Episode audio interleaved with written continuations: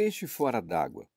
Parecia um balé aquático, harmoniosamente sincronizado, sob o som do riacho, os pequenos peixes nadavam sem qualquer esforço. A menina encantada os observava e sua imaginação de criança a fazia pensar. Talvez seriam mais felizes aqui, do lado de fora. Com uma peneira para coar chá, e rápida como um gato arrebatou os pequenos peixes e os deitou sobre a grama macia, enquanto empolgada perguntava: Vocês estão felizes? Agora podemos brincar na grama. Mas lá estavam eles lutando para respirar, com seus movimentos desacelerando e lentamente morrendo.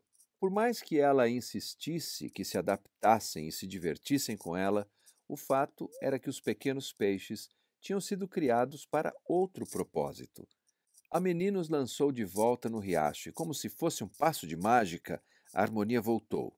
A coreografia aquática e, com graça e facilidade, voltaram a nadar.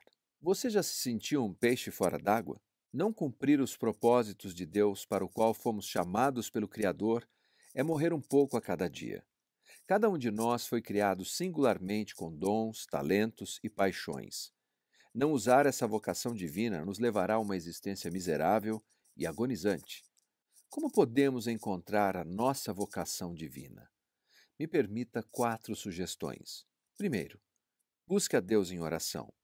Efésios 2,10 nos diz: Pois somos feitura dele, criados em Cristo Jesus para as boas obras, as quais Deus de antemão preparou para que andássemos nelas. Segundo, leia a Bíblia.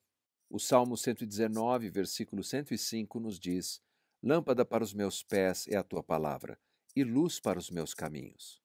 Terceiro, identifique seus dons e talentos. Romanos capítulo 12, versículo 10 na parte A. E a carta de Paulo aos Coríntios, capítulo 12, versículo 7, nos diz assim: Tendo, porém, diferentes dons, segundo a graça que nos foi dada. Mas a manifestação do Espírito é dada a cada um para o que for útil. E quarto, ouça outras pessoas. Provérbios 11, 14. Não havendo sábia direção, cai o povo, mas na multidão de conselheiros há segurança. Sabe, nada pode trazer mais satisfação que viver alinhado com o propósito de Deus para as nossas vidas. Como um pássaro que voa, ou como um peixe que nada, assim é o homem e a mulher que vive segundo os propósitos de Deus.